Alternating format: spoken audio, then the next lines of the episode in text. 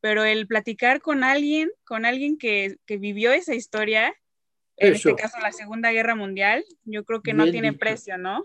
Entonces, sí, muchísimas gracias.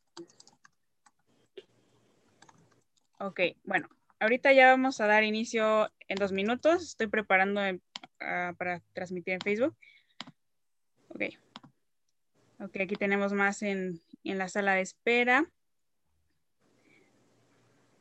Ok, bueno, ya ahorita ya casi empezamos. Señor Willy, ¿le quiere decir algo? Saludar mientras a los jóvenes. Igualmente. Saludo a cuántos son. Ahorita estamos 42. ¿Y dónde están? ¿Allá en la escuela? Es que creo que no sé si su hija le puede poner la vista completa de la pantalla porque yo creo que nada más está viendo a, a quien está hablando o algo así. Saskia. Sí. Ven. Bueno, estoy arreglando. Entre tanto, apagues el incendio. Sí, eso es lo que estoy haciendo. Ah, que si le puedes poner a tu papá la vista de todas las personas para que vea quiénes ah, están. Sí. Eh, espérame.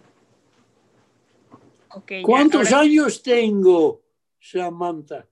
Bueno, lo preguntas a los alumnos. El que adivina recibe un premio de 40 shekels. Claro. Ok, ya ahora sí tenemos un minutito ya y ya empezamos. Pero muchísimas gracias, ya somos aquí 47. Y ahora sí ya los ve, ¿verdad? Sí, muy bien. Conozco casi todos, no, ninguno.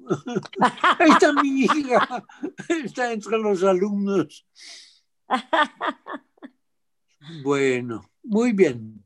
Buenos días. Buenos días, señor Willy. ¿Cómo se encuentra hoy? Ahora sí ya vamos a dar inicio. Ok, ya, yo me encuentro eh, bien, relativamente bien en este mundo pandémico que es una pandemia, es un ataque por China de puras pandas. Están repartiendo pandas por todo el mundo y eso se llama pandemia. Es una bromita barata. Bueno, bueno ¿quién es Miguel Ángel Plasencia? ¿Es el director? Sí, él es el director de la secundaria que nos acompaña hoy. También bienvenido, profe Miguel, a la secundaria Rema y a todos los demás que se unen también el día de hoy. Sí. ¿Qué y bueno, ya... Sí, ¿qué significa rema? A ver, eh, profe Miguel, si quiere decirle al señor Willy. ¿Tiene algún significado? rema. Sí, rema eh, es cuando de alguna manera el, el, logos, el logos que es algo escrito, cuando ya se hace algo real, cuando ya se hace algo vívido, se convierte en rema, es decir, darle vida a la palabra. Real matter.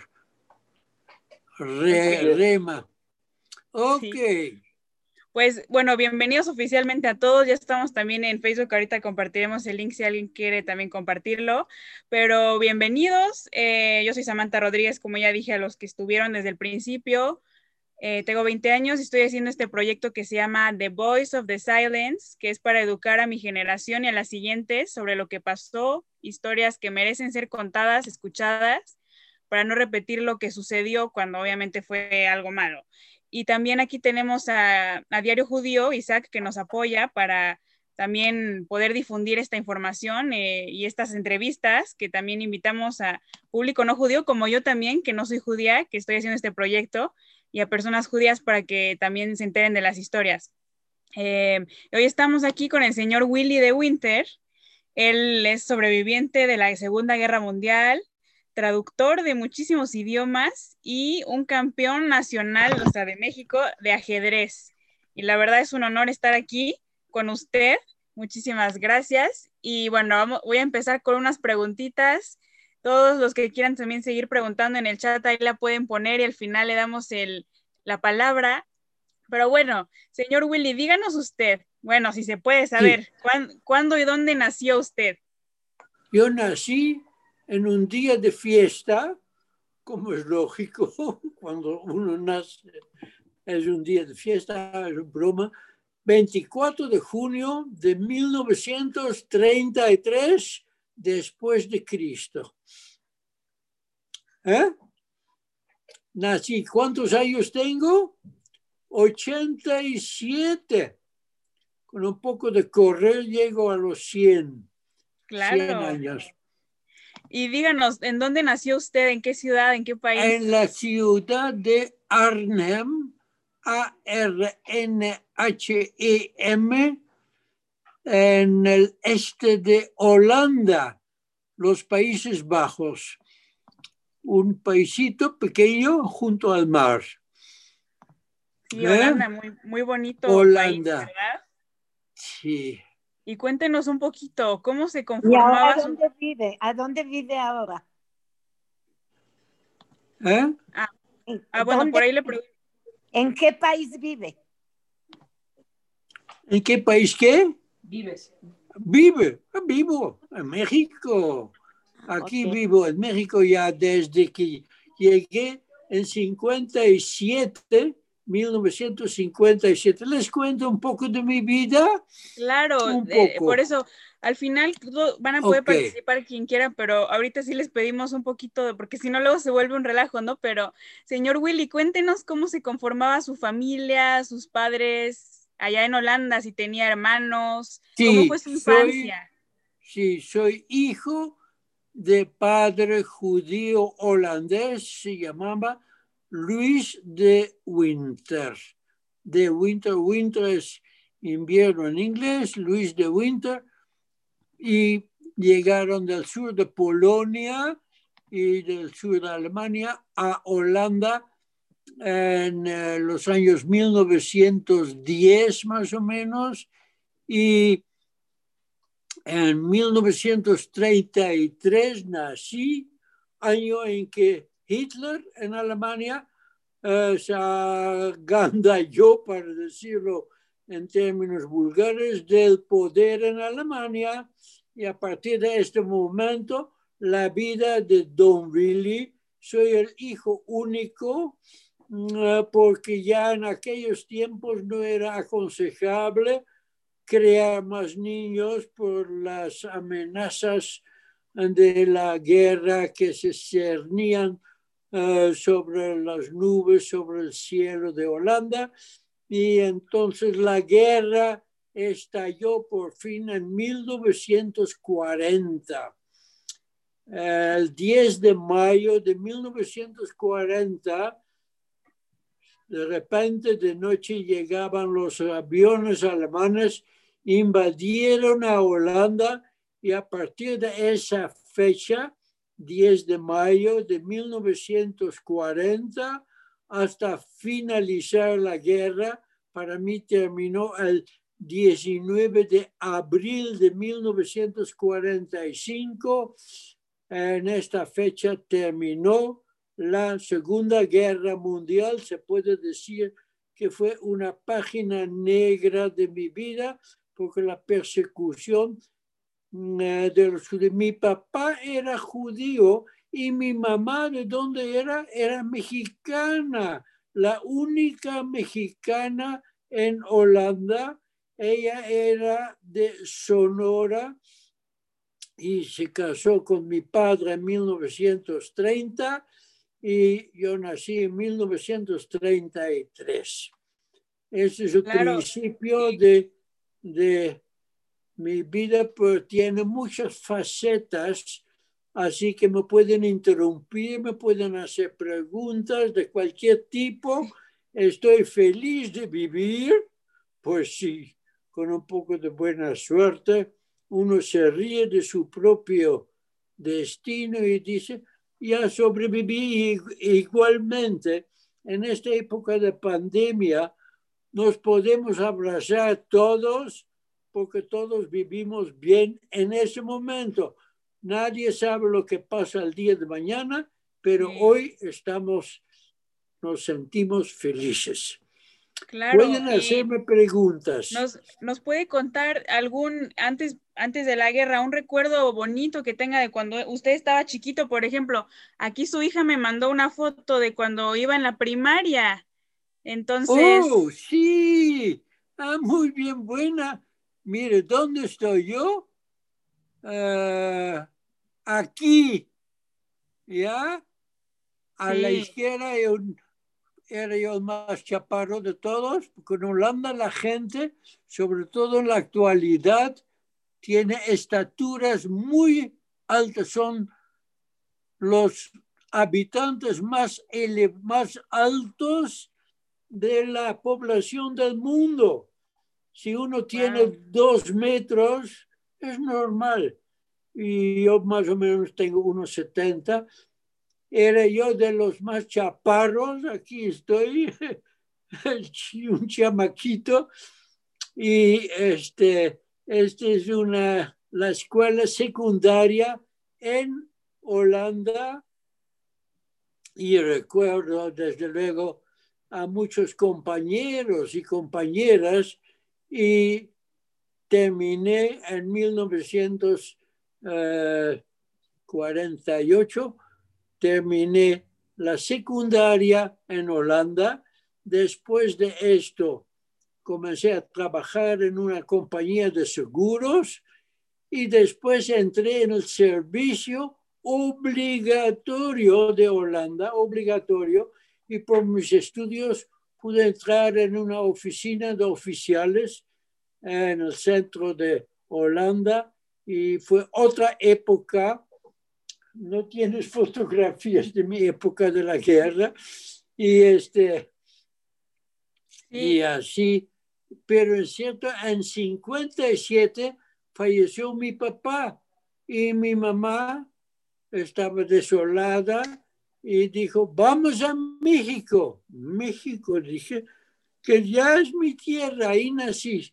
¿Quieres ir? Yo dije, sí, vámonos. Y en ya nos está eh, 1905 adelantando la historia, señor Willy, ¿eh? Sí, me estoy adelantando porque está tan, tiene tantos matices mi vida que no sé por dónde comenzar y por dónde terminar. ¿Qué Claro. quieres saber? ¿De los años de la guerra? O Sí, antes, de la antes-?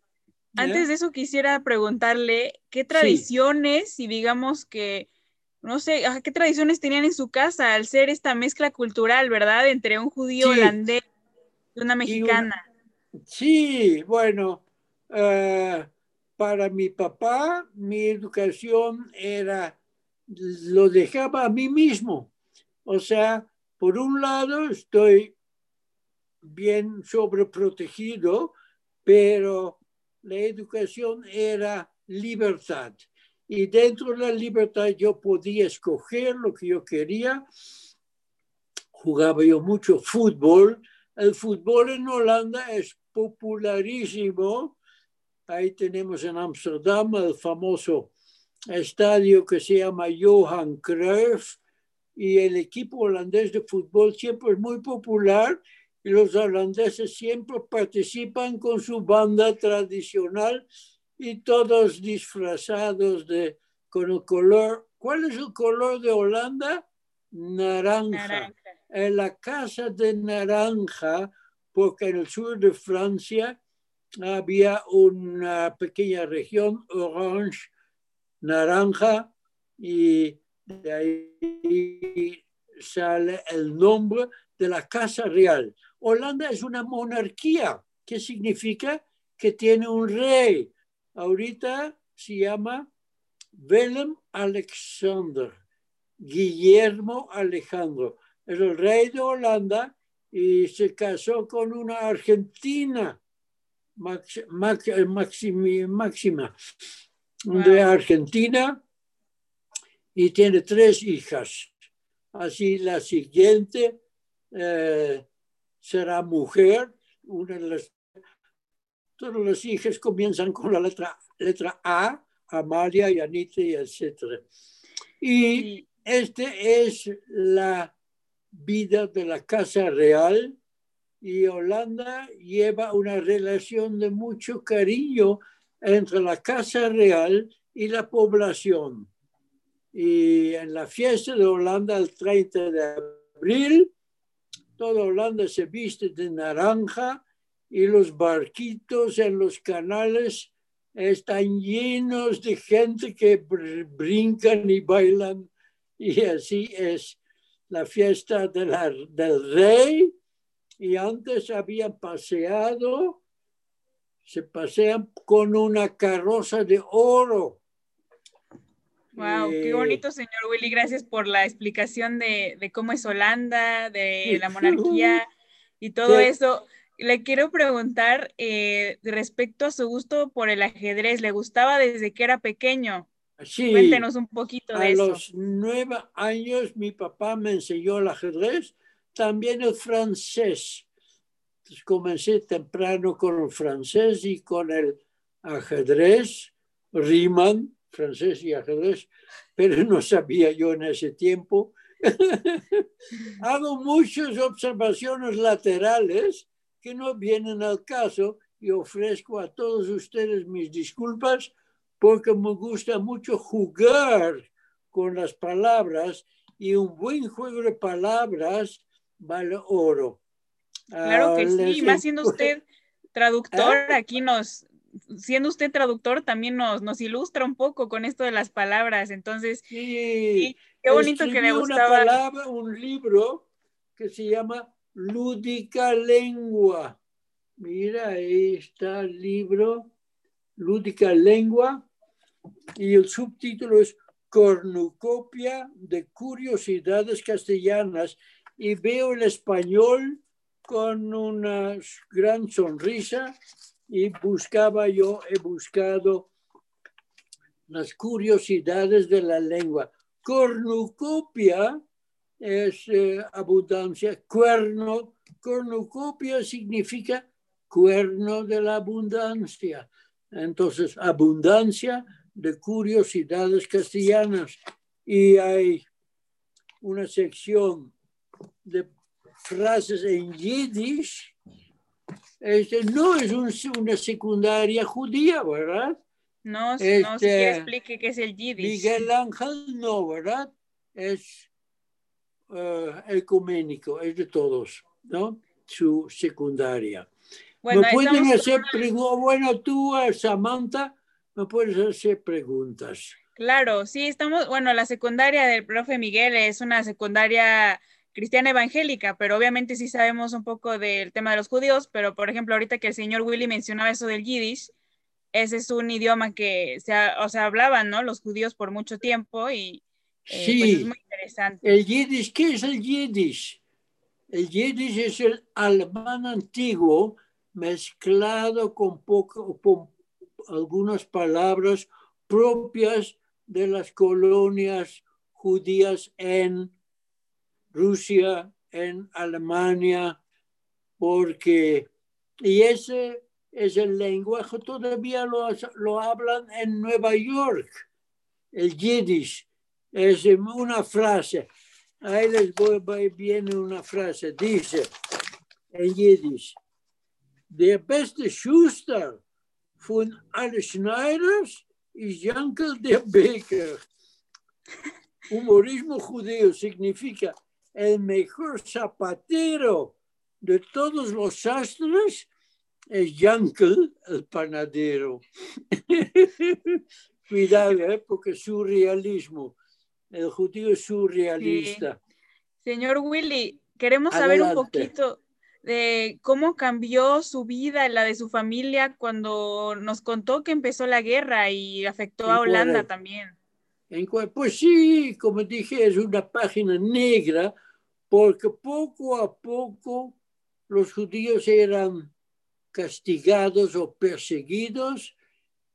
Mi papá era el administrador del servicio médico en la ciudad de Arnhem, en el este de Holanda, pero ya no podía ocupar o tener un puesto eh, de, puesto público, porque lógicamente el servicio médico en esa ciudad era gobernado por las autoridades, pero no- entonces entró después a trabajar en una cadena de tiendas y así fue el administrador de la cadena de tiendas.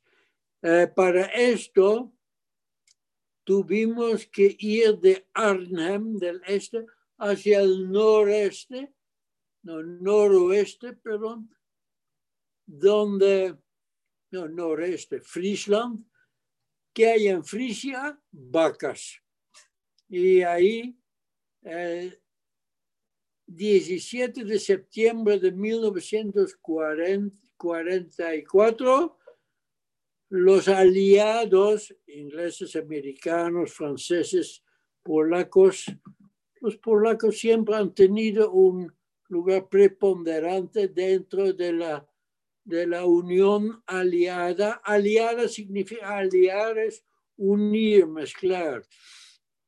Y han formado parte de los ejércitos que en 44 o 45 invadieron en Calais, el Mar del Norte, desde Inglaterra, miles de barcos apoyados con aviones invadieron Francia y de Francia a Bélgica y luego querían conquistar el puente del río Rin, que era un punto estratégico en la ciudad donde yo vivía, pero la operación inventada por uh, Bernard Law Montgomery, el famoso mariscal Montgomery, no salió bien porque los tanques se hundían en el lodo de los, los caminos holandeses,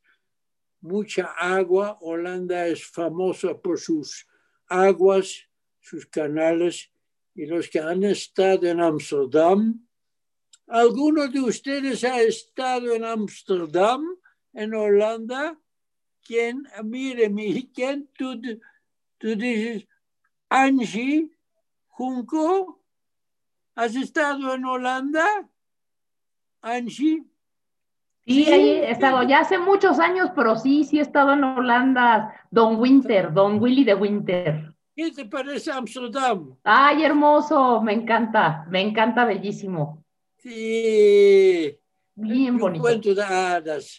Igual que la República Checa, en el centro, no tiene salida al mar, pero la República Checa es un país en el centro de Europa con puras torrecillas y leyendas sobre brujas y toda clase de, de figuras de fantasía. Perdón, una vez más, brinco de un tema a otro. No, está muy bien. ¿Eh?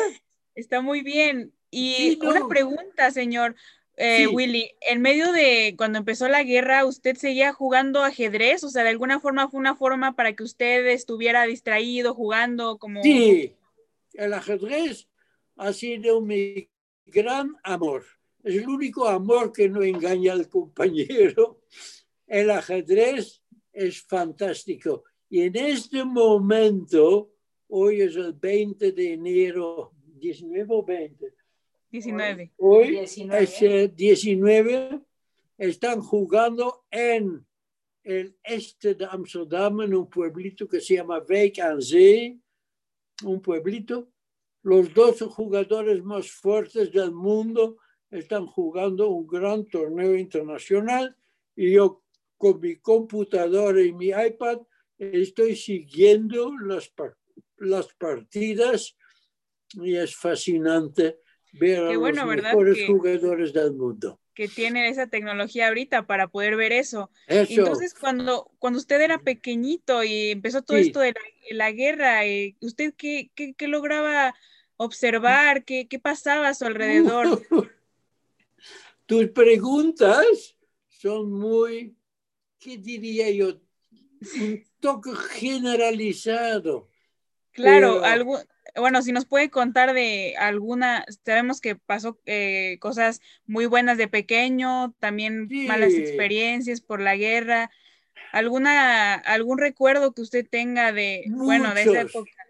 He visto soldados morir en la guerra, he visto gente que caían en la en las calles por hambre, porque cuara- el último año antes de terminar la guerra, la parte oeste de Holanda ya no tenía nada que comer y la gente eh, talaba los, los árboles para hacer algo de calor, porque Holanda es un país frío en invierno y este invierno fue particularmente frío por mala suerte y había hambre. Yo vivía en la parte este, Arnhem, donde el río Rin entra de Suiza a Holanda. Sí, Y ahí que- está. ajá, Ahí aquí- está, el- mira Arnhem, ahí está, donde está en rojo. ¿Lo están proyectando? Sí. Ah, ahí tienen ustedes el mapa de Holanda. Yo nací y pasé toda mi juventud en Arnhem. Arnhem significa Arnheim. Hem es Heim, casa en alemán, y eh, casa, y Arn es de Arend, es águila. En la casa antes había águilas en la ciudad de Arnhem y se llama esta ciudad Arnhem. Antes había águilas, Arnhem. Y este, ahí nací y el- a los 23 años, en 57, madre e hijo fuimos a México. Utrecht está mal escrito. ¿eh? No sé, yo lo encontré. el autor, autor de este mapa que cometió un error. Yo Muy mal, ¿verdad? muy de lenguas, o sea, cualquier error ya me llama la atención. ¿Qué más? Aquí A ver. tenemos a Cuéntenos eh, qué, por ejemplo, Rima. ¿cuál era, Ah, cuál era su, su comida holandesa favorita y si su mamá alguna vez hizo algún platillo, algún platillo mexicano cuando estaba allá en... Pregunta a mi hija que está a mi lado. Uno de los manjares es ertesoup, sopa de chícharos, que es manitas de cerdo y tiene chícharos, es delicioso. Y al final del citado torneo de ajedrez que se está jugando ahorita en Holanda, al final todos se juntan en un salón grande y a todos sirven un solo plato, que es entrada principal y postre, ertesoup, sopa de chícharos, riquísima, ya te dije. Wow.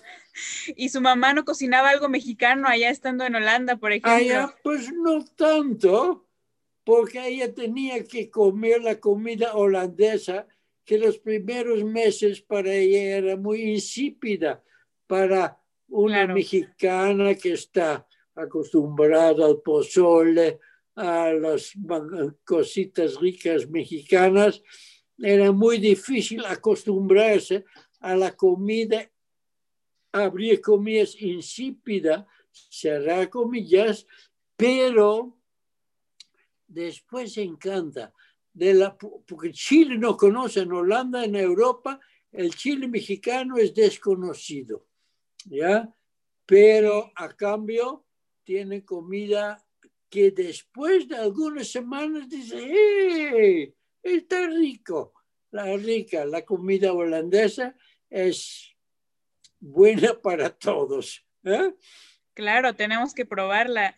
Y Sí. a ver, ahora sí, cuéntenos un poquito, ¿cómo es que su familia, su, su mamá, su papá y usted como hijo único pudieron sobrevivir a esta guerra? ¿Tenían que esconderse? ¿Qué Eh, hacían? Sí, bien dicho. En cierto momento, todos los judíos tenían en su pasaporte la J. La J significa judío. Pero este, en cierto momento tuvo que esconderse. Él se escondió en una buhardilla debajo del piso de la maestra de primaria mía y ahí vivía en un lugarcito bien encerrado al final de la desde el año 45, no, 44, para salvarse la vida. y una vez fue arrestado por un Feldwebel, un teniente, subteniente alemán, para transportarlo, lo llamaban deportar a Alemania para, se dice, trabajar ahí, pero era el final de la vida porque los que deportaron a Alemania terminaron eh, muertos, punto. Pero él, muy hábil, antes de la guerra, había comprado una bolsa de café en el país nórdico como es Holanda. No había café y él dijo al teniente alemán, si usted me deja libre, yo le voy a regalar una bolsa de café que tengo guardado desde antes de la guerra. Oh, eso le gustó mucho al alemán. Bueno, dice, acepto las condiciones. Tú me traes al gato la bolsa y yo te dejo libre. Oh, pues mi papá al instante trajo una gran bolsa de café y el alemán estaba feliz porque no había café ni en Holanda ni en Alemania. Una bolsa de café le salvó la vida, ¿verdad? Se salvó la vida con una bolsa de café y ese es uno de tantos incidentes que uno hace para salvarse la vida. Él había tenido un, una úlcera en el duodeno y cada noche estaba limpiándose los dientes y las encías para que tragara un poco de sangre en su estómago para demostrar que estaba enfermo, que no podía trabajar en Alemania y gracias a esto también se salvó la vida demostrando que sufría de una úlcera sangrante en el duodeno y así se salvó la vida. Muy inteligente su papá, ¿verdad? Eh, sí, no, y hablaba bien alemán. Bueno, ¿qué más? ¿Alguna pregunta de ¿Quién tenemos aquí? Rema. mire, ahorita, ahorita que. Tenemos a Graciela y a Rema. ¿Otra Rema? Son dos Remas. En la escuela. ¿Eh? Sí. Ah, en la escuela. Mire, ahorita que terminemos con unas preguntitas que yo tengo listas, vamos a dejar porque mira, aquí en el chat nos están poniendo varias preguntas y ahorita entonces en unos minutos les vamos a dejar el lugar a ellos para que le pregunten qué piensan. Bien hecho. Ok. Muy bien. Entonces, em, usted jugaba, jugaba ¿Eh? ajedrez. Usted jugaba ajedrez ahí en medio de la guerra de niño. Con mi papá. Mi papá me enseñó y luego jugábamos. Y nunca se imaginó, ¿verdad? Llegar tan lejos como, wow, campeón de ajedrez. Eh, fantástico. El ajedrez. ¿Quiénes juegan ajedrez? Algunos de ustedes, eso este es también Rema, pero Rema es el nombre de la escuela. ¿Cómo te llamas? Que levanta el, brazo. ¿Cómo A ver, te llamas? varios. Todos se llaman Rema. ok. Ok. Juegas ajedrez. Ajedrez es fantástico.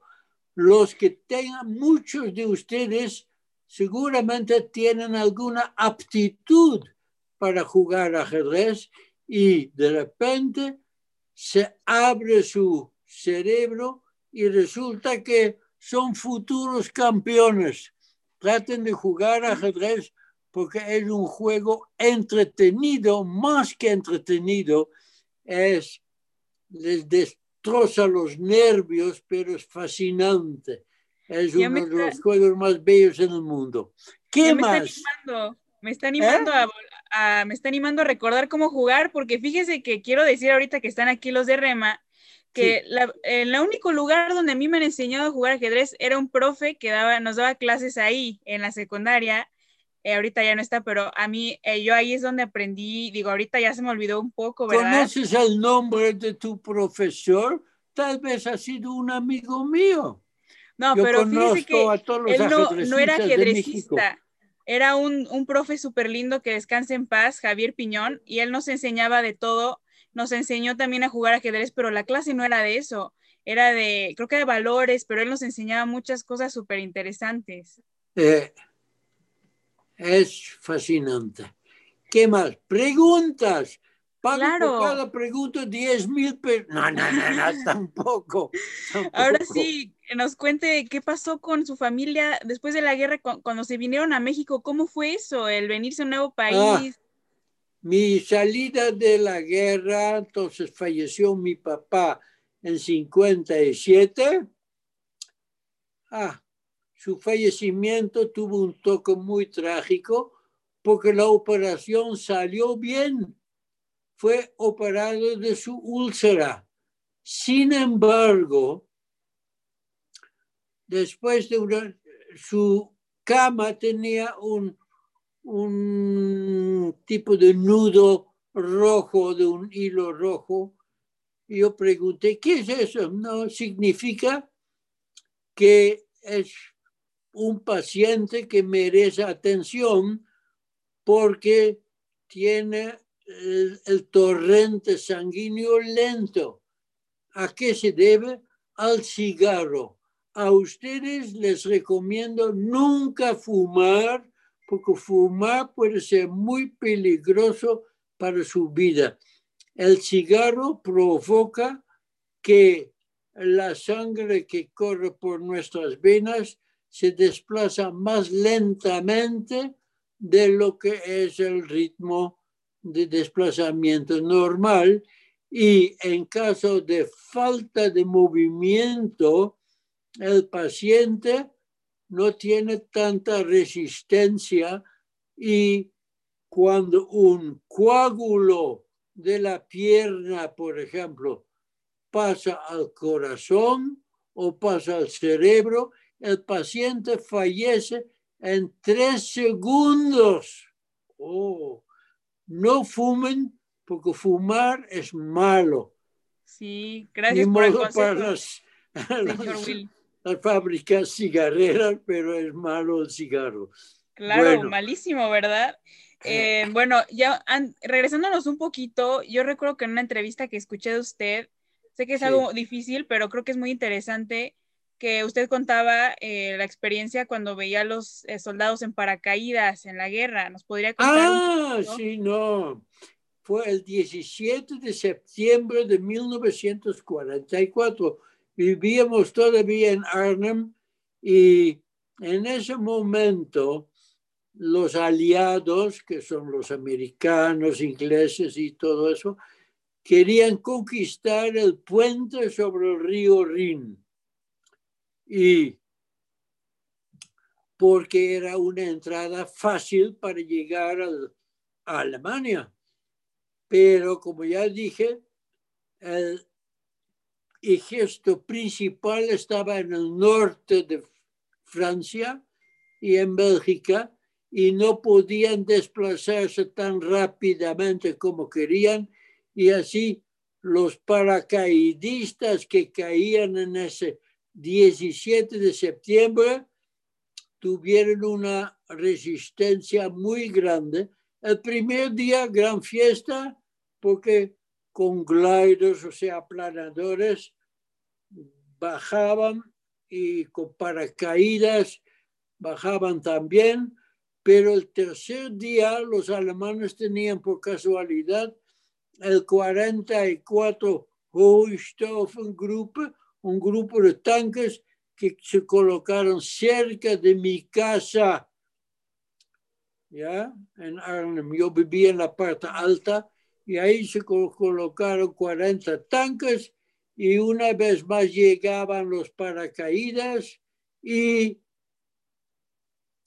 en de los 2100 paracaidistas murieron en la guerra como palomitas en, en un kermés, en una fiesta, murieron en el aire, caían como, como piedras porque los tanques tenían proyectiles que explotaban en el aire. Y una esquirla se llama, es un pedacito candente de hierro del proyectil. Cuando rasguña tu paracaídas, te caes como piedra. Y así murieron Wow. muchos. La gente estaba llorando en las calles. Y usted ¿Eh? veía eso por su ventana de su casa. sí, sí, vivíamos todavía en la parte alta y muchos, hubo, hubo una guerra de tanques alemanes con tanques americanos y todo eso. Guerra, guerra, guerra. Qué bueno que no saben qué es guerra.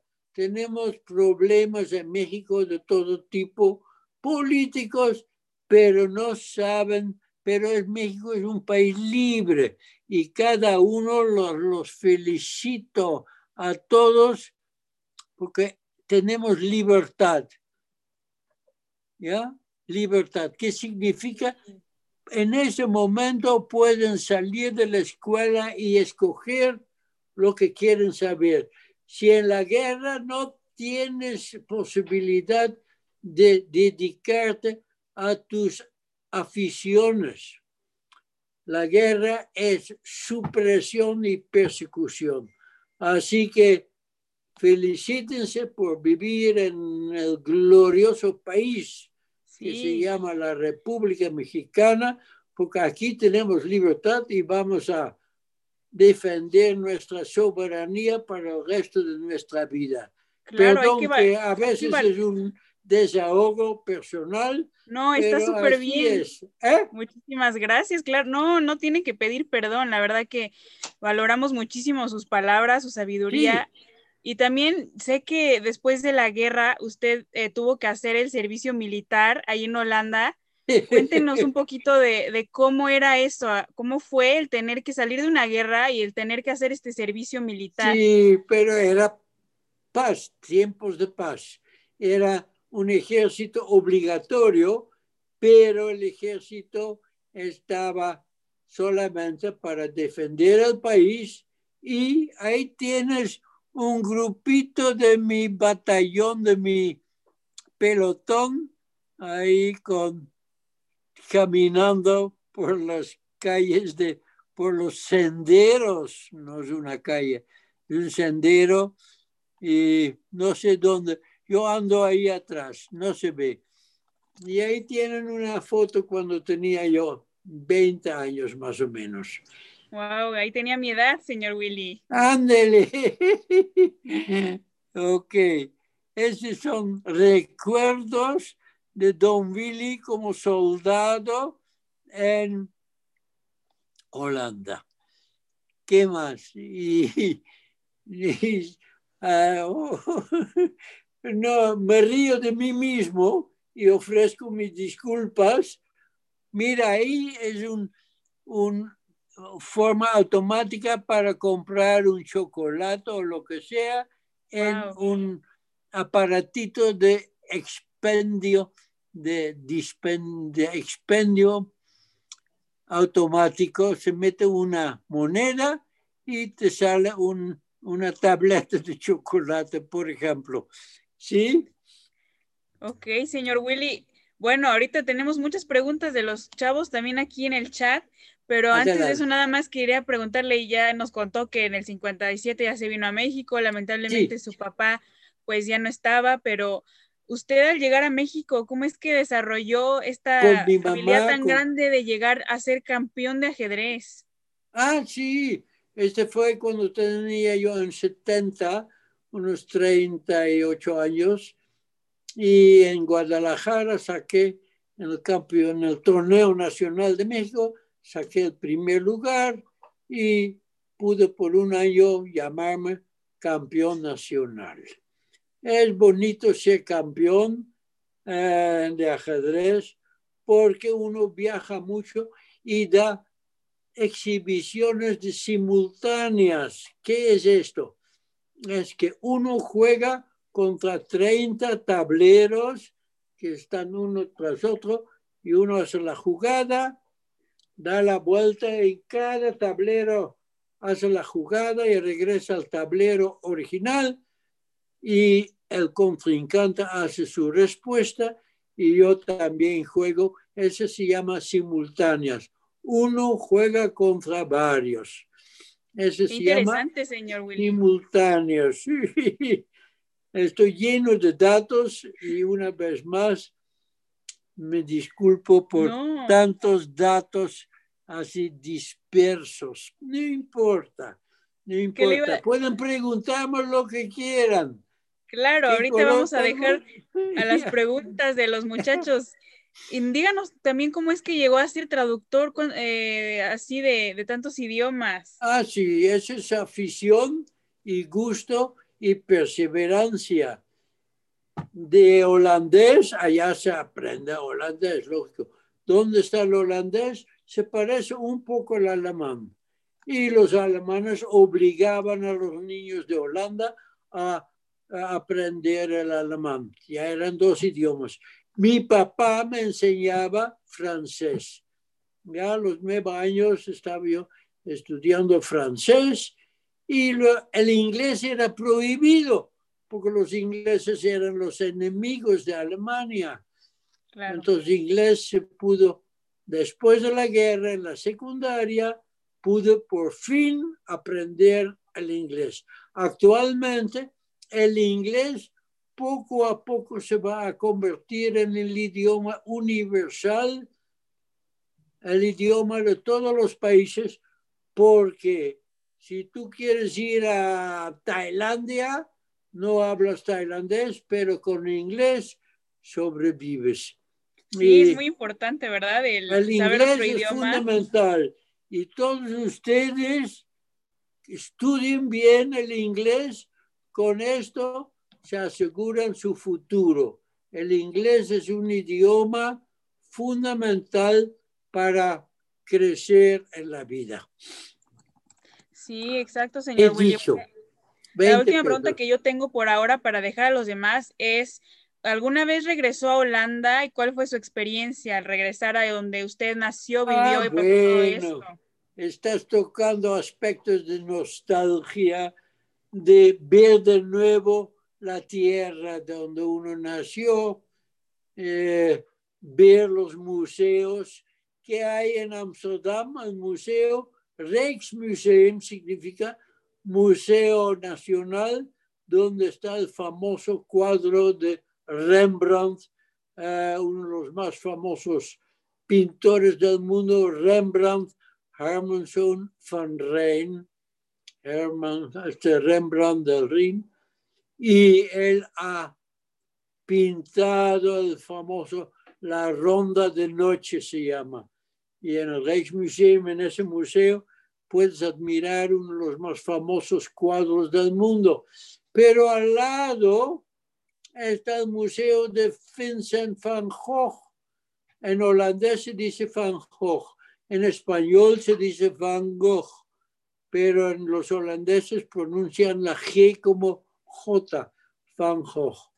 Y en ese museo de Vincent van Gogh van a ver los más famosos cuadros de Vincent van Gogh cuando estaba en Holanda.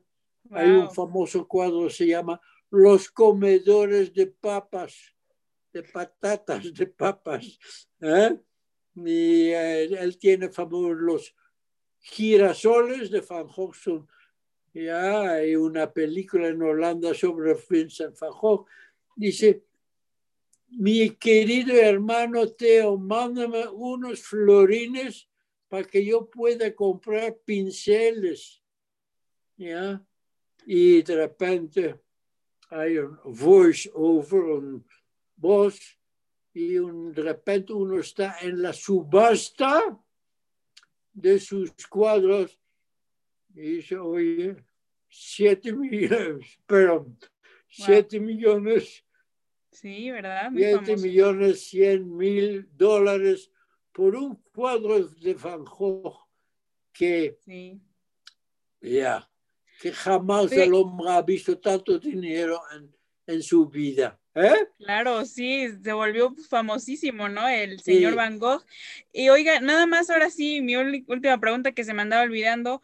eh, yo también escuché que, que usted se sentía muy agradecido con, con los soldados eh, holandeses, entonces cuando iba a, veía el cementerio y se sentía muy agradecido. ¿Qué nos puede contar de eso? Como el cementerio. Ah, yo lloro. El cementerio donde hay 2100 cruces. Murieron canadienses, americanos, ingleses, dando su vida para que yo aquí esté hablando con ustedes, para que yo sobreviva. Y esa supervivencia allá con tantas cruces, pues te sobrecoge y te agarra totalmente, porque en, en cada tumba hay eh, flores de Holanda. Holanda es el país de las flores y cada cruz lleva flores. Y hay una frase que dice, un ser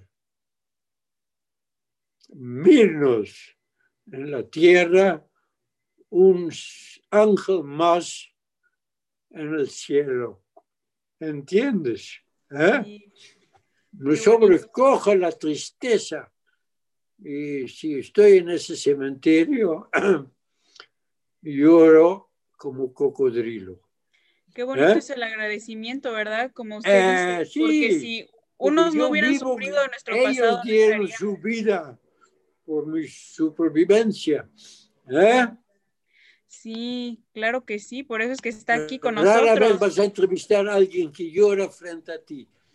Ok, ¿qué más? Ahora sí, eh, queremos pasar a unas preguntas del público. Solamente antes de eso, porque antes de que alguien se tenga que ir, quisiéramos tomar una foto de la reunión para recordar esto. Entonces, si pueden encender sus cámaras, pues estaría súper bien. Y le agradecemos muchísimo al No, señor hace. Willy por seguir ¿Aquí me contestando preguntas. Sí, Sí, no, no usted se vaya, señor Willy. Usted ¿Eh? nada más ve hacia la cámara. Ahorita le van a hacer otras preguntas, pero vamos a Mi tomar una sonrisa foto. más. Claro. Ok. Bueno, vamos a tomar varias porque aquí somos casi 100. ¿Cómo ve que estamos 100 personas Ah, aquí? ya. Y en Ok. Facebook hay otras 100 Estudio personas más también. Saskia, estudio Willy y todo el mundo con grandes comentarios. ¿Qué Sí. pasó? A ver, ahora sí, sonría Diario. para que salga en la foto. Isaac. Hola, Isaac. ¿Qué? Sonría para que salga en la foto. Ah, ok. ¿Así? Sí. Una, Jiji. dos, tres. Y ahora espéreme tantito porque tenemos aquí varias, muchas personas y no caben todas en una foto. Ok, otra vez. Ah, ¿Otra vez? ¿Cuánto me pagan por sonreír? El monito sonríe. Una, dos, tres. Y la última que tenemos aquí, muchos muchachos aquí escuchando su historia. Muchas gracias por la foto. Y ahora sí, eh, le dejo el micrófono a Isaac para que le dé la palabra a los muchachos. Tenemos, señor Willy, primero felicidades. Todo el mundo está fascinado con su alegría, con su forma de contar. Tenemos mensajes por todos lados diciendo que es usted fabuloso, que siga con todo esto. Y nos da mucho fabuloso. gusto, señor Willy, Soy que una además hoy tenga... fábula. ¿Mandé? Soy una fábula. Definitivo, señor. ¿Qué es una fábula? Es una fábula, es un cuento en que los animales hablan. Yo soy monito. Adelante. Pero, pero donde, nos den- donde nos dejan siempre importantes lecciones. Ah, sí, eso sí. Pues Esa sí, es la parte importante. si hablamos Willy, del suicidio, lo gusto. rechazo totalmente, perdón. El Hoy nos, suicidio, digo, hoy nos da mucho gusto tener aquí muchos jóvenes, señor Willy. Sí, Me gustaría que alguno, o sea, podemos leer sus preguntas, pero a mí me gustaría que algunos de ellos Participen. hicieran sus preguntas. Entonces, Sí. no sé, Samantha, si estás de acuerdo en que empecemos, por ejemplo, con este, estaba Ka- Kaisei Oki, Sí, me gustaría, ¿Qué? si quiere preguntar, no se ¿Cómo tenga el micrófono abierto. Caixa. ¿Mande? Caixa. Caixa es la musa del ajedrez, Caixa. Buenísimo, Bueno. justo que empezamos con la musa del ajedrez. No sé si esté por ahí Caixa para preguntar.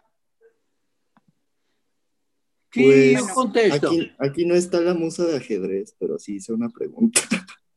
Este, habiendo vivido la Segunda Guerra Mundial a tan temprana edad, ahora, ¿Quién ¿cuál es tiene el- la palabra? Está hablando Caixa, es un chico que está hablando por ahí, señor Que se levanta el brazo. ¿Quién es Caixa? Si puedes, Mm. cámbiale la pantalla, Saskia, a que sea pantalla así. Vis- Ah, sí. Feldman también levantó, pero ahorita le preguntamos ¿Aquí? Miriam Feldman. Espérame, sí, es él. Ah, es él. Sí. Caixa Oki. Sí. Kaisei Oki. El de sangre japonés, japonesa. Sí, sí. Em, ¿Qué bueno, quiere saber Kaisei? Mi pregunta es, eh, habiendo vivido la Segunda Guerra Mundial a tan, a tan temprana edad, ahora, ¿cuál es algún aprendizaje importante para la supervivencia y qué lección de vida compartiría cualquier persona? Para sobrevivir, siempre toma la vida como un alegre desafío. Todos tenemos nuestras tristezas, todos tenemos nuestras, nuestros pleitos familiares. Olvídelo, muéstrense siempre positivos y con ganas de vivir. No hay otra vida más que este que tenemos.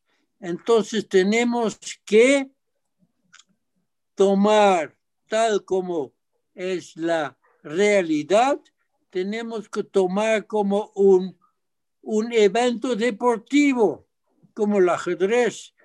Para mí es algo fantástico tomar el guante para pelear con alguien, con o sin guante.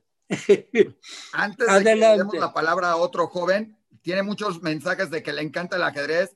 Hay un Ok. mensaje de Graciela, amiga de, infa- amiga de, de infancia de Luis, su hijo, y lo recuerda con cariño cuando usted tomaba el teléfono y decía, Willy, Willy, Willy, de Winter al habla. ok. Y ¿quién por acá es? dice alguien que se escapó de unas tablas, con unas tablas que él me ofreció y creo, y creó mucha sorpresa, Memo, en el campeonato de 86-87 en Guadalajara. Así que está feliz de la vida de haberse escapado con unas tablas. Bravo. Así es. Así es, Willy, te saludo. Jugamos acá en el Nacional por equipos en Guadalajara en 86-87.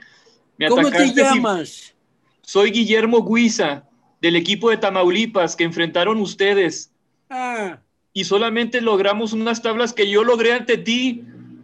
uh, Me escapé de un superataque que me lanzaste en un gambito de dama, tú llevabas negras. Y encontré una pequeña combinación que tú te diste cuenta que llevaba unas tablas por jaques que ya no podías escapar de esos jaques, Jaques pues perfectos. perfectos. Me ofreces Bravo. tablas y todos voltean así. Fue un honor decirte que sí aceptaba las tablas. Felicidades, Memo. Mi pregunta es, Gracias. Ajá. Y sigues jugando, ¿eh? Hay que seguir jugando. Claro. Sí, Está jugando. Santiago Montalvo que tiene una pregunta muy interesante. No sé si quiera, por favor, Santiago, el micrófono para hacer rápidamente tu, rápidamente tu ¿Quién es. Santiago? No sé, estamos ¿Qué tal? Buenas tardes, soy yo. Y ahorita va a hablar, ya. ¿Qué tal, señor Willy? ¿Es aquí? Sí. Sí, acá un Santiago jovencito, Montalvo. A un ver, jovencito. ¿Cuál es el mejor consejo que nos puede dar a la juventud? Que le podría decir a alguien de nuestra edad para disfrutar la vida al máximo. ¿en qué, ¿en qué sector? Porque te puedo decir lo que dije hace rato. Tómate la vida como un desafío deportivo y te deseo todo éxito para salir victorioso. El chiste es tú, mi querido Santiago, vas a salir victorioso y triunfante en esta vida si siempre tomas la vida como una competencia deportiva de cualquier clase. ¿Ok? No, no te entregues a la depresión porque medio mundo está deprimido, pero tú y yo no estamos deprimidos. Seguimos con gran sonrisa como ahorita tienes y esta es mi recomendación. Vivamos nosotros, que vivemos nosotros. Ok, adelante. Muchas Tengo- gracias. hay señor. una pregunta, no sé quién la haya hecho, pero creo que es interesante porque nada más es de los que traen el nombre de Rema, que son varios de la escuela, pero creo que la pregunta es muy interesante eh, en este sentido, señor Willy. Sí, Es ¿cuándo se enteró el mundo de lo que ocurrió en el holocausto? ¿Cuál fue la reacción en el mundo? Y supongo que también la duda es si usted sabía lo que estaba sucediendo en el holocausto en otros países. Sabemos que Holanda estuvo y hubo gente y hay una historia muy recordada de Ana Frank, pero ¿cómo supo Ah, del holocausto usted como niño? A ver, quisiéramos saber quién es el que hizo esa pregunta. No sé si por ahí pueda hablar para saber qué, qué chavo fue. Es que tiene el nombre de Rema, pero no sabemos quién. quién es Ahorita nos los presenta. Mientras, si quieres que vaya contestando el señor Willy. ¿qué pasó? ¿Qué tengo que contestar? Ah, ok. ¿Cómo fue usted ¿Cómo? que usted se enteró lo que estaba sucediendo en el holocausto en otros países o ahí mismo? ¿Y cómo No. supo cuando el mundo se enteró? Nadie sabía que el holocausto que se desarrollaba en Alemania era tan brutal y tan infame. No se sabía. Se pensaba que la gente iba para allá para trabajar, pero no. Las cámaras de gases, el halon es un famoso gas, te dan un pedacito de jabón y piensas que te vas a bañar y no, simplemente vives tus últimos segundos de tu vida. Esas son las cámaras de gas en los campos de concentración como son Auschwitz y Theresienstadt y todos los nombres. Buchenwald, sí, Viena. y- Es, es, es la, si preguntas a cualquier judío, dice, ¿qué es lo peor que existe en la vida? Él te va a decir el holocausto. ¿Y cómo? Holo es whole en inglés, es total. Causto, cáustico, un producto químico que es cáustico, que carcome, quema total, que quema. ¿Qué significa? Holocausto, quemazón total significa. Y efectivamente, en Ámsterdam, antes de la guerra, había 120 mil judíos. Después de la guerra no había 12 mil. Ese se llama decimar, reducirse a la décima parte. ¿Ya? Sí. Muchas gracias, señor ¿Y Willy. usted cómo se enteró? Perdón, Samantha. Y señor Willy, ¿usted cómo se enteró de lo que había sucedido en el holocausto y lo que estaba sucediendo y cuál fue y qué fue su reacción? ¿O, o tuvo usted alguna experiencia de lo que estaba sucediendo en el holocausto No. mientras fue usted niño? No, yo era niño por este, y ya que mi mamá era mexicana, nos salvamos la vida porque mi mamá de Sonora, los alemanes preguntaban, mexicana, ¿qué cosa es mexicana? Sí, dice mi mamá, somos igual que los españoles y ya sabe que Franco de España coqueteaba con Hitler. Entonces los alemanes no sabían muy bien qué hacer con un matrimonio de un judío holandés y una mexicana católica. Y gracias a este matrimonio mixto, nos salvamos la vida, los tres, papá, mamá y niño. Qué interesante, ¿verdad? Lo que pues, era en esa época el tener ese familia mixta, ¿no? Y le- Eh, bueno, sí, quiero que sigan la hablando. ¿eh? Claro, quiero que sigan hablando los muchachos de las escuelas. De hecho, creo que tenemos de Rema y aparte de otro colegio aquí en, en Cuernavaca de Helen Keller. Entonces, muchas gracias a los que están aquí. Pero Sí. quisiera, es una pregunta súper interesante, si Emiliano Legorreta sigue aquí, que le pueda hacer la pregunta que tenía para usted. Está muy interesante. ¿Dónde está Emiliano? ¿Está aquí? Está aquí abajito con una playera blanca con un cuello negro. Emiliano, es tuyo el micrófono. Levanta el brazo. Aquí está Emiliano. ¿Es este? Sí. Ah, ya. Ya lo localicé. Emiliano Legorreta Nava. ¿Eh? ¿Tienes una pregunta para mí? Sí, Te voy a cobrar, ¿eh? Dos mil pesos. Adelante. Usted que vivió el panorama de la guerra y está viviendo el panorama actual del confinamiento, ¿qué tan diferente es estar confinado durante la guerra, estar confinado durante la pandemia? Ah, está bueno. ¿Qué digo frente a la guerra y a la persecución y ahora con la pandemia? ¿Cómo comparamos los dos fenómenos? Pues eh, la guerra no puedes con- contestar, no puedes luchar con la pandemia. Si te cuidas bien, sobrevivimos tú y yo. Si no te cuidas y si no te pones tu tapabocas y te proteges, te puedes contagiar. Pero en la guerra no puedes abrir ni la boca. Te persiguen y te arrestan y te mandan a Alemania y ni modo. Fin de tu vida. En México hay, por, con todo y pandemia, hay libertad y podemos hacer lo que queremos. Y esa es nuestra felicidad. Querer hacer lo que nos gusta. He dicho,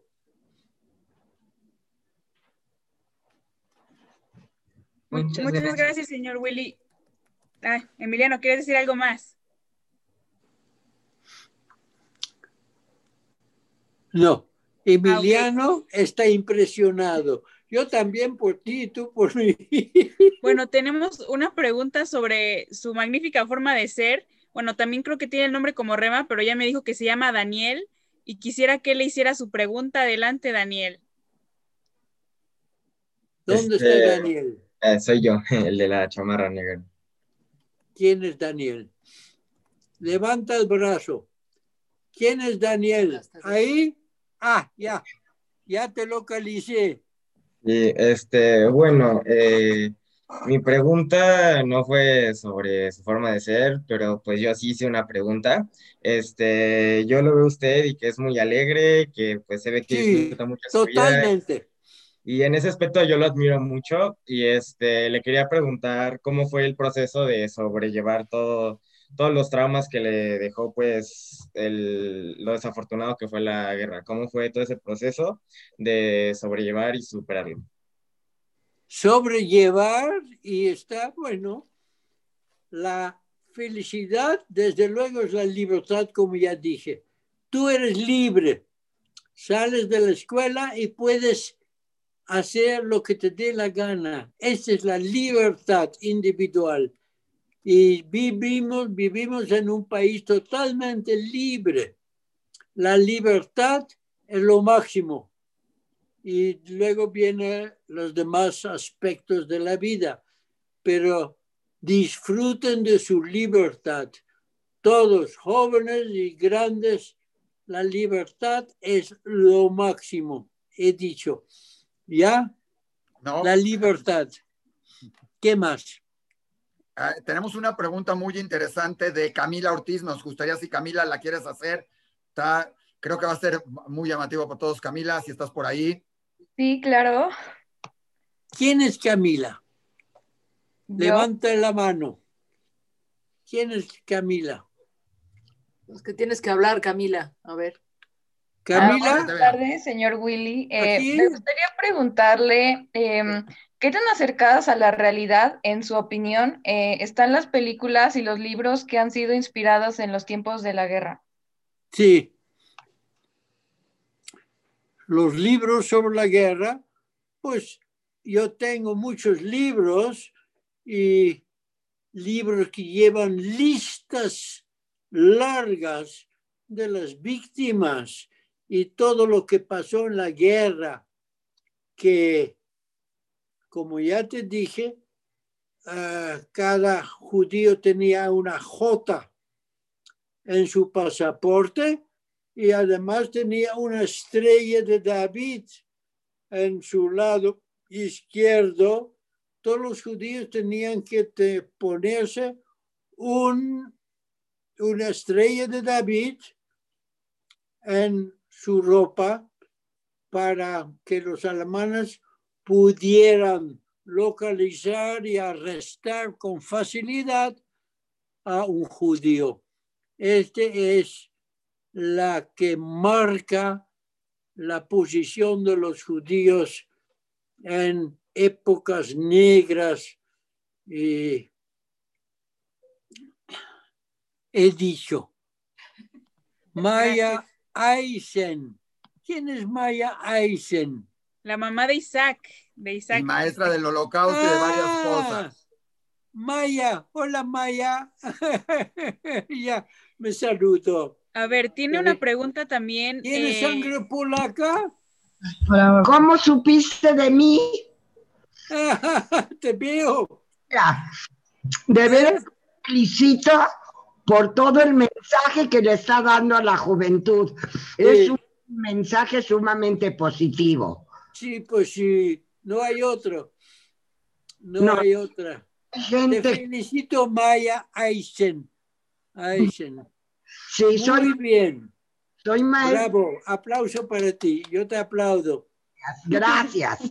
Me dio muy... ¿Qué, qué voz más fuerte tienes? ¿Eh? No te dejas, ¿verdad? No. Bravo. Tómese como ejemplo a Maya Eisen, Sí. que Su marido era rival tuyo en el ajedrez, Willy. Ok, adelante. La mejor hasta jugarse con él. Está bueno. Sí. ¿Qué Bueno, pasó? ahora tenemos una pregunta de Aarón, eh, que, que también quería preguntarle. Entonces, Aarón, adelante, Aarón de, de Rema. Ok. Aarón, Bueno, yo soy- ¿dónde estás? Ah. Levanta la mano. ¿Quién es Aarón? Es que no tiene el nombre ahí, ¿verdad? Pero bueno, ahorita que hable, mira, habla. Ah, bueno, yo soy Aaron. Ahí está. Levanta la mano. Lo estoy buscando, no encuentro a Aaron. ¿Quién es Aarón? Soy. Habla, Aarón, para que te vean. Aarón. Ponle vista del hablante, Saskia, ahí en vista, y vista del hablante o speaker view, ahí se va a ver cuando alguien hable en grande. Es que, es que tengo broncas con el iPad. Ah, está bien. Bueno. No te Bueno, preocupes. ¿Cuál es la pregunta? Bueno, mi pregunta es, ¿de dónde sale su inspiración para tener tan buen humor? Eso no es verdad, Aaron. Tenemos que tener una plática tú y yo. El broma de Saskia. Saskia es mi hija. Y la relación entre hija y padre es inmejorable. Nos queremos como, Pero contéstale su pregunta. como padre e hija. ¿Por qué tienes tan buen humor? A ver. Ah, porque no hay otro camino. Entre más negra se ve la vida, más alegre estás por vivir. La vida, hay algo después de, después la vida y la muerte y no sabemos más. Y la vida es lo máximo. Pues sí. ¿Damos algún sustituto? No hay. Bravo por la vida y es todo lo que recomiendo que nunca ceden a los estados anímicos depresivos. Nada de eso. Adelante. Muchas gracias, señor Willy, por estas palabras tan bonitas de valorar nuestra Eh, vida.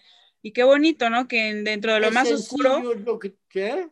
que dentro de- sencillo lo que digo es, pero es la verdad. Claro. Ahora tenemos una pregunta también de, de una joven, Dulce Luna. Eh, no sé si quieras activar tu micrófono, estaría súper bien que también te vea el señor Willy, la cámara. Dulce Luna. Hola, buenas tardes, señor Willy.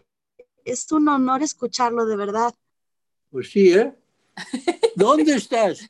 Te estamos localizando. No lo vas a aguantar toda la semana. No, no, de- no, no, no, no, no, se pone. A mi lado está Saskia. Sí. Es mi hijita chiquita. ¿Qué pasó? Hola, señor Willy. Una preguntota. Yo ¿Eh? sé que usted sabe muchos idiomas. ¿Qué Ah, idiomas sabe, señor Willy? Ya, pues ahí vamos. Inglés, no, español, inglés, Ajá. holandés, lógicamente, alemán, italiano también y, y me encanta Brasil. Fui con mi esposa que falleció en enero Oh. de 2020. Fuimos al Carnaval de Brasil en la, eh, eh, la avenida de Sapucaí. Es una enorme, enorme avenida donde se festeja el carnaval brasileño, que es una locura musical total. Tanta alegría como tienen los brasileños en su corazón no se encuentra en el mundo.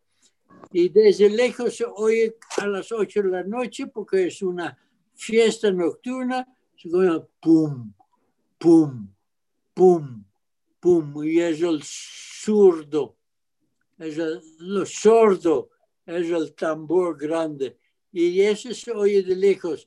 Y luego se acerca la escuela, la escuela es escuela, es un conjunto eh, de participantes en el carnaval de Río de Janeiro o de eh, Bahía.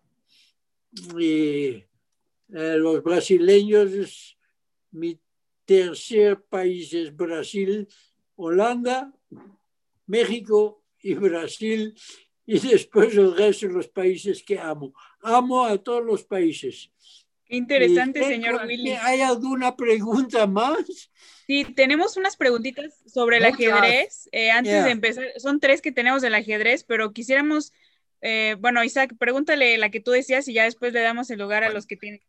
Señor Willy, usted juega ajedrez desde los Sí. nueve años. Quiere decir que durante la época de la guerra usted lo jugaba. Comencé a durante jugar. todo lo demás. Sí. Empezó a jugar. El ajedrez, ¿en qué le ayudó? ¿Cómo le sirvió? ¿Cómo influenció en esa época que era el confinamiento, que era la guerra, que era todas la- la- las preocupaciones, que era el holocausto Sí. realmente? ¿Influyó en algo el ajedrez en eso? ¿Alguna anécdota que haya tenido con el, El ajedrez, como ya te dije, es un amor que nunca te abandona.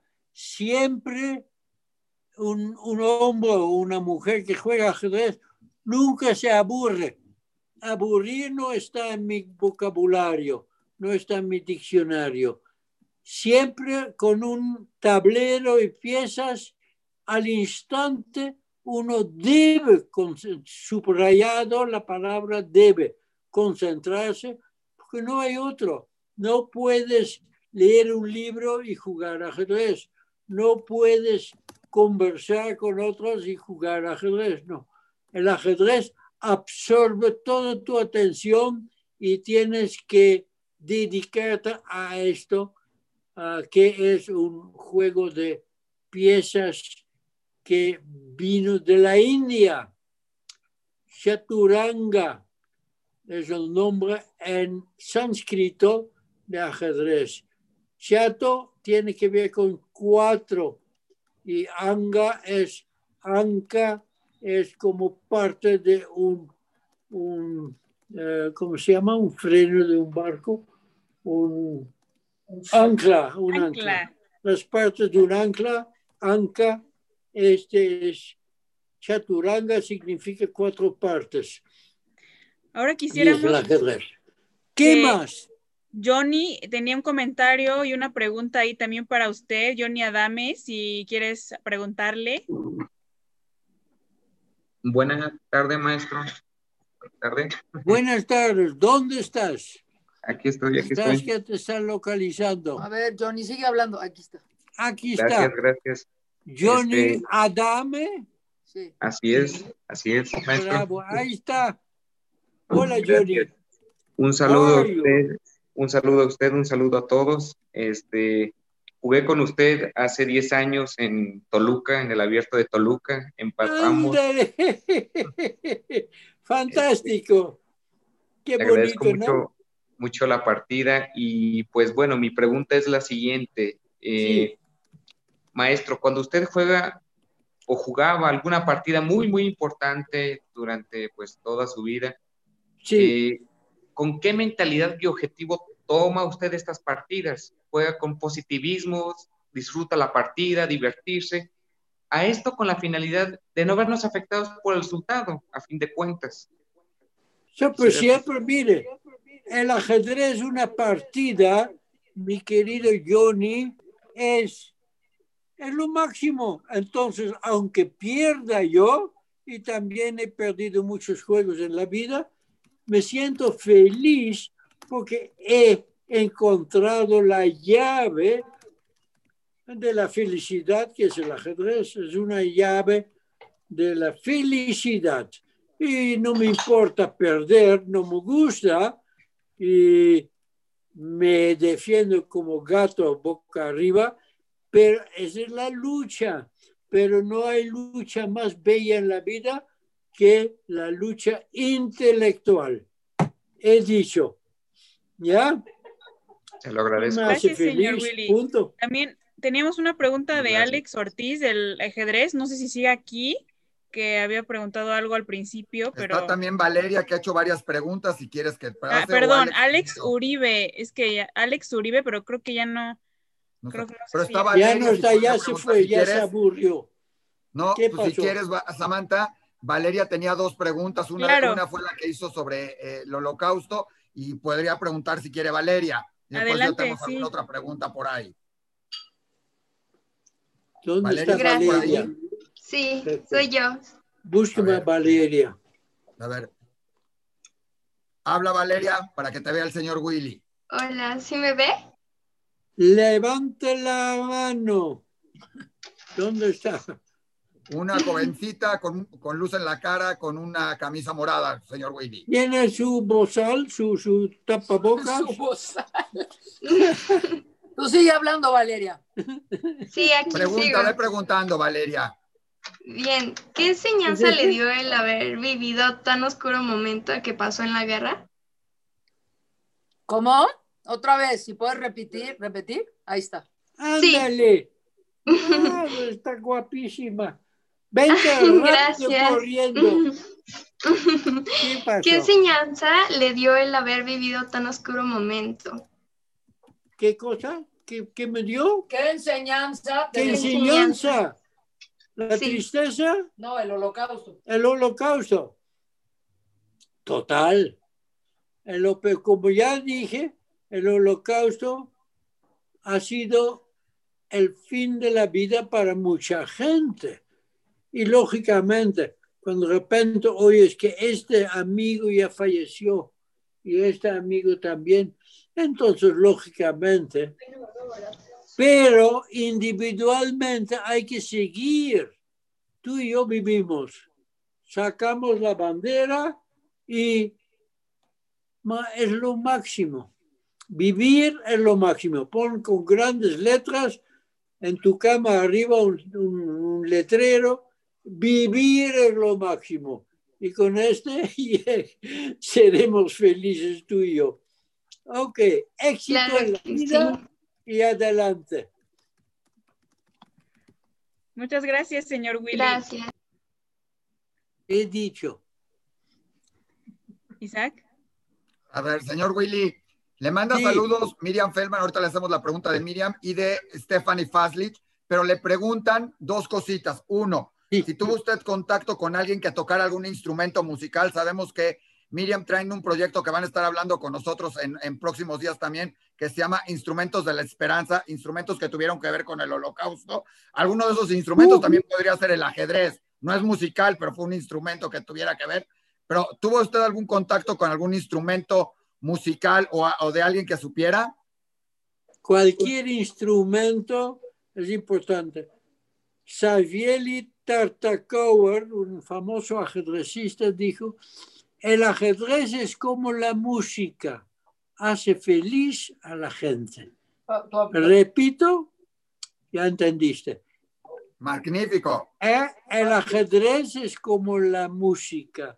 Hace feliz a la gente. Tu papá tocaba el Gracias. violín. Y una Sí, mi papá tocaba el violín. y- a ver, A ver, señor esperen. Willy, pregunta Steffi Faslich, ¿la conoce usted bien?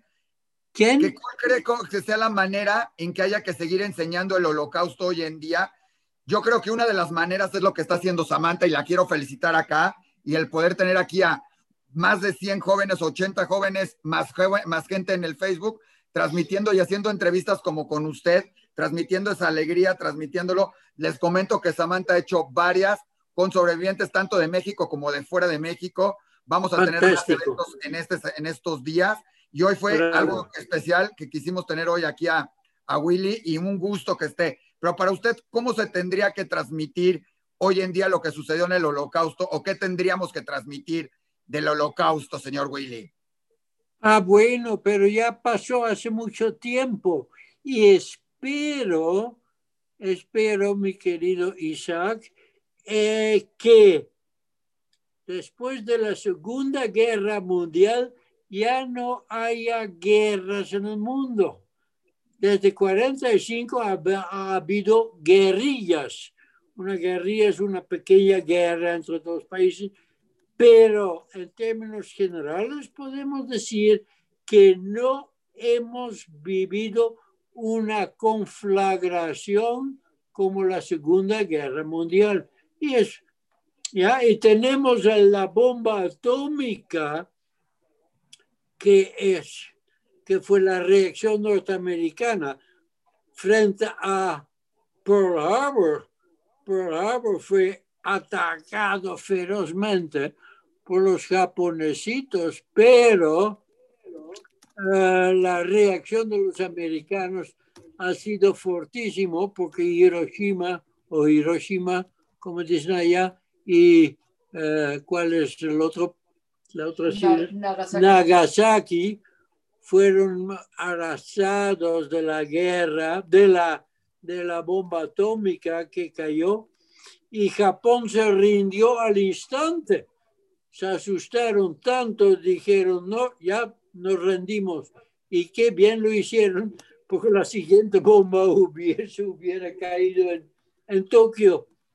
Entonces, este, hasta ahorita tenemos paz, más o menos, a veces hay pleito entre dos países, pero no ha habido guerras como aquellas de la Segunda Guerra Mundial. ¿Eh? Sí, ¿verdad? Gracias a Dios, pero por eso estamos Pues aquí sí. para aprender y para que no pueda suceder de nuevo. Yo quisiera, ahorita que dijo Isaac de este proyecto tan bonito de instrumentos de la esperanza, eh, Miriam, que ella le estaba preguntando, bueno, ella es la que le estaba preguntando de esto. A Miriam, si quieres puedes hablar. Lo siento a todos si hay alguna pregunta que se nos pasó así, la verdad que es muchísimo la información, ¿verdad? Pero muchas gracias por sus preguntas y adelante, Miriam. Muchas gracias. Miriam. Señor Willy. Hola. Hola, ¿cómo estás? Primero que nada, primero ¿Eh? que nada, de, ver- de verdad, de verdad lo felicito por los consejos que le ha dado a los jóvenes. Pues de sí. seguir adelante con ese posi- positivismo y esa manera tan increíble de pensar, tan Pues sí. increíble de ser, porque realmente eso es lo que le da alegría y es una manera positiva para seguir adelante a los jóvenes y sobre todo en esta época de pandemia. Pues Eh, sí. yo, yo le quiero platicar que yo represento a la fundación que se llama Instrumentos de la Esperanza.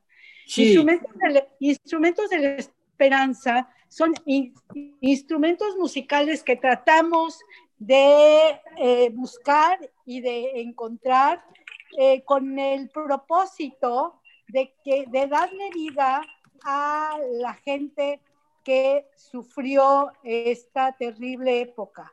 Son, Sí. son instrumentos que tuvieron que ver con el holocausto, con algún sobreviviente, con alguna persona que tuviera que ver con la música o que la música le haya cambiado la vida o haya sido parte importante dentro de su vida dentro del holocausto o incluso después del holocausto. ¿Sí? ¿Con Sí. qué propósito? A través de estos instrumentos que son tangibles, contar sus historias y darle voz a estas historias y a esta gente y a esta familia, estas familias que pasaron esta terrible época. Y es una manera realmente diferente, con un positivismo, hablando de la vida, hablando de la música, que la música es universal, es un idioma universal, que lo entienden los jóvenes, los, los grandes, los viejos, los eh, tercera edad, absolutamente todos, y gente de eh, este, grande de corazón y etcétera. Entonces, a través de la música y a través de estos instrumentos queremos educar y enseñar a las futuras generaciones acerca de esta época, dándole voz, como les dije, dándole voz y vida a estas historias. Entonces, yo quisiera preguntar si, y yo estoy escuchando que su papá era violinista y Sí. seguramente tendrá alguna anécdota o tendrá alguna historia acerca de su papá tocando el violín, qué representó la música y el violín para su papá, si todavía lo tiene o conoce a alguna persona, nosotros estamos este, en la mejor disposición de comprar, de que nos presten los instrumentos, porque estamos este, haciendo con ellos, los arreglamos y hacemos eventos con los instrumentos para que la gente escuche las historias y escuche los sonidos de la voz de, de estas personas. Me gustaría saber un poquito más de su papá, de su violín. Ok. Está bueno. Mi papá, en primer lugar, recuerdo que para poder utilizar individualmente los dedos de su mano, ponía con una liga eh, alrededor de, de dos dedos y otros dos dedos para poder manejar individualmente en su violín cada para que cada dedo individualmente con una personalidad de cada dedo se podía él tocar el violín. El violín es un típico instrumento judío. ¿ya? Tú sabes que el violín, los mejores violinistas en el mundo, Yasha Haifes y Rubinstein, y hay tantos famosos, Isaac Perlman, no sé si has oído a Isaac Perlman tocar su violín, ya ha tocado en Bellas Artes, y es, es como el ajedrez, es, es como tú dices, es el lenguaje del mundo.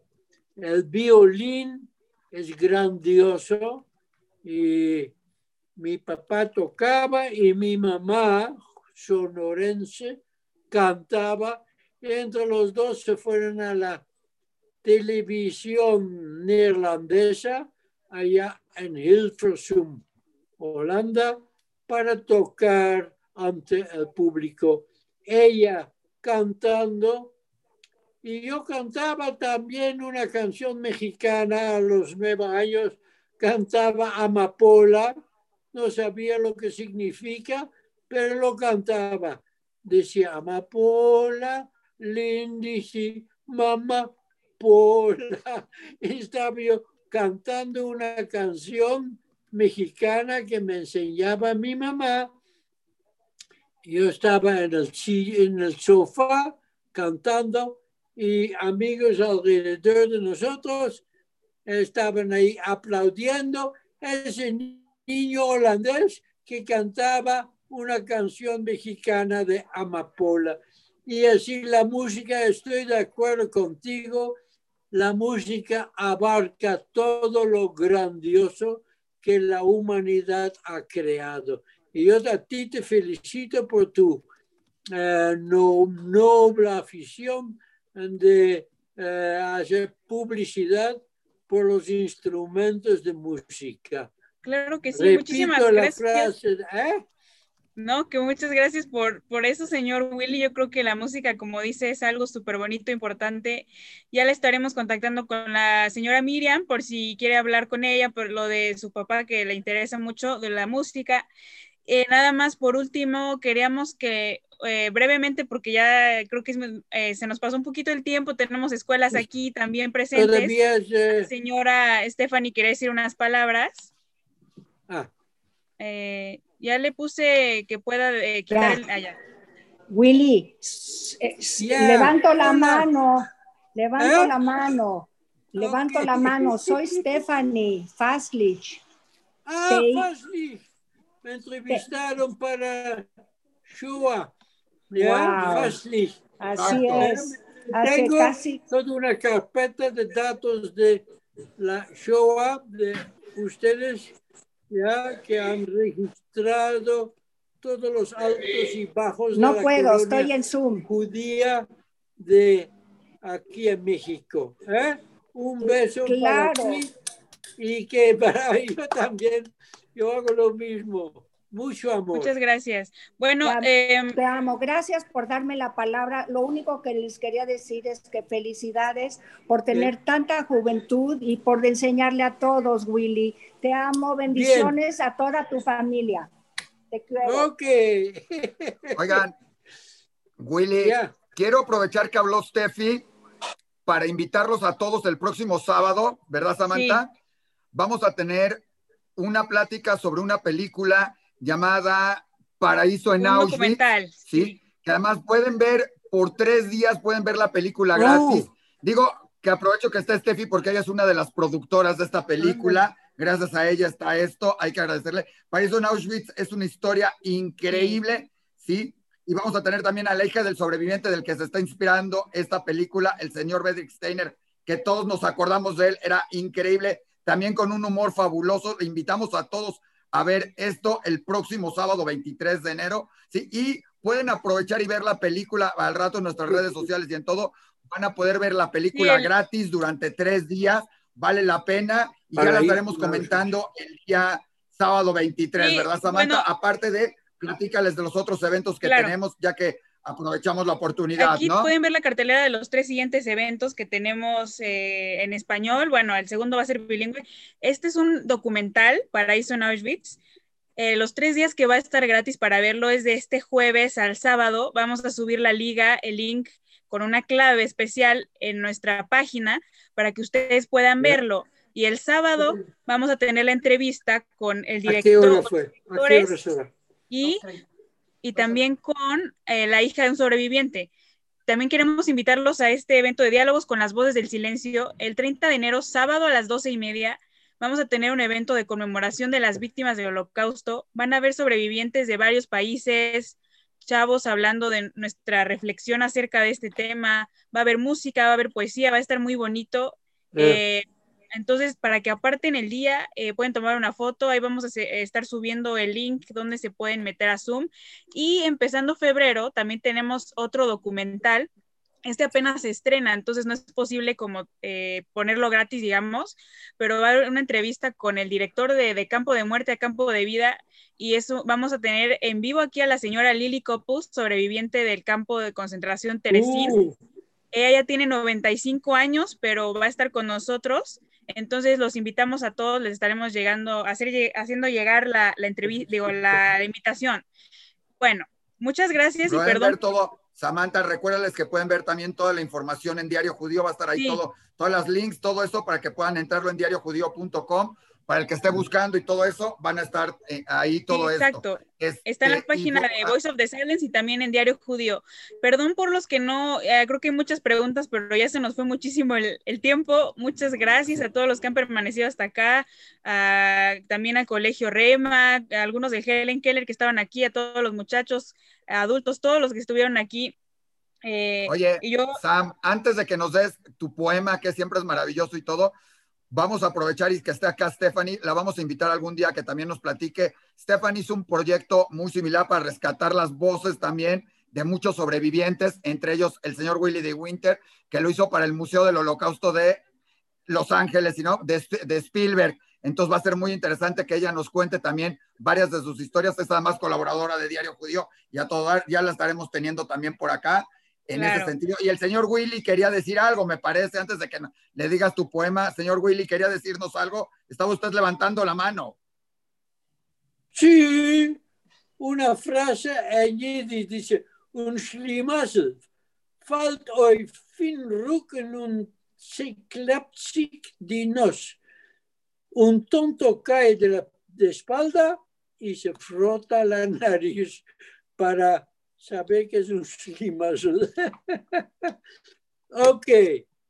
Ahora sí, eh, como cada, cada vez yo hago un poema y le hice un poema a usted, señor Willy, entonces lo voy a poner aquí para que lo pueda ver y también lo voy a leer. ¿Ok? Entonces, bueno, aquí está el poema que hice a su, a su honor. Sí. Dice así, sangre mexicana y holandesa corren por sus venas, testigo de la guerra, corazón de niño que se aterra, sobrevivió a quienes los perseguían. En mil idiomas su corazón late y con una sonrisa puede decir jaque mate. Muchísimas gracias. ¡Bravo! Saco la bandera de Israel y de México. Te lo voy a mandar, señor Willy, para que lo tenga ahí. Sí, muy bonito, te felicito. Muchas, muchísimas gracias a todos los que estuvieron aquí. A usted, señor Willy, la verdad, su forma de ser, su felicidad nos las contagió y en lugar de pensar que estamos hablando de algo triste, fue algo fascinante y también para no repetir eso que pasó, ¿verdad? Tenemos aquí personas de México, de El Salvador, no sé si hay de otro país, lo puede poner ahí en el chat. Pero Tenemos muchas, Costa. Rica, tenemos Israel, tenemos alguien de España, tenemos gente de muchos lados, Venezuela. Venezuela, también estaba aquí, creo, Uruguay, Argentina, muchas gracias. Oye, yo creo, Samantha, que merece que, que todo mundo despidamos al señor Willy como él se merece, ¿sí? Con grandes aplausos. Es más, aplaudan en diferentes idiomas. A fin él los entiende todos y los traduce todos. Así que pueden aplaudir en el idioma que quieran. Ok, está bueno. Muchísimas Bueno, gracias, señor. aplaudo a ustedes. Quien pueda, puede activar su cámara de micrófono y le decimos adiós al señor Willy. Adiós, Muchas Willy. gracias. Humberto Morales. Adiós, adiós. Dios lo bendiga siga felicidad. Willy, te felicito. Larga Gracias. vida, larga vida. Willy, bravo. Gracias. Bravo, Dios le bendiga. Willy, muchas gracias. Larga vida, gracias. que Dios te bendiga. Un Gracias, gracias, don Willy. Morales. Así es, Willy. Gran amigo, hola. ¿Cómo Gusto en verte. Gusto en verte, Willy. Oigan, Sí. una felicitación especial también. teléfono, Hay que agradecerle a Saskia, a la hija de. Willy, que hizo esto posible, que además le estuvo ayudando, que le estuvo soplando todo cómo manejar en el Zoom y todo, y que además va a tener que vivir ahora unos cuantos días más con el ego de Willy que se siente tan halagado. Hacer ¡No tener- quepo! que más disfruta el buen humor No de que- no Willy. quepo. Gracias. Además está guapísima. Además está guapísima. Una gran mujer.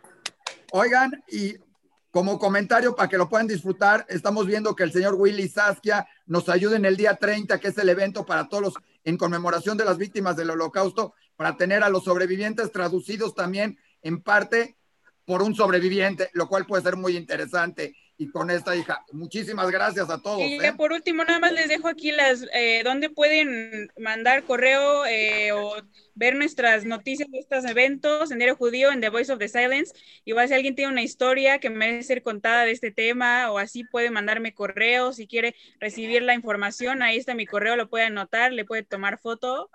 Y muchísimas gracias a todos los que estuvieron aquí. Ya dejamos de transmitir en Facebook, pero aquí los que se quedaron, muchas gracias y hasta luego. Hasta luego. Gracias, Willy. Adiós, Willy. Me cambiaste la vida. Adiós, Willy. Humberto, Gracias. gran amigo de Puebla. ¿Dónde vive Humberto? Saskia, muy guapa.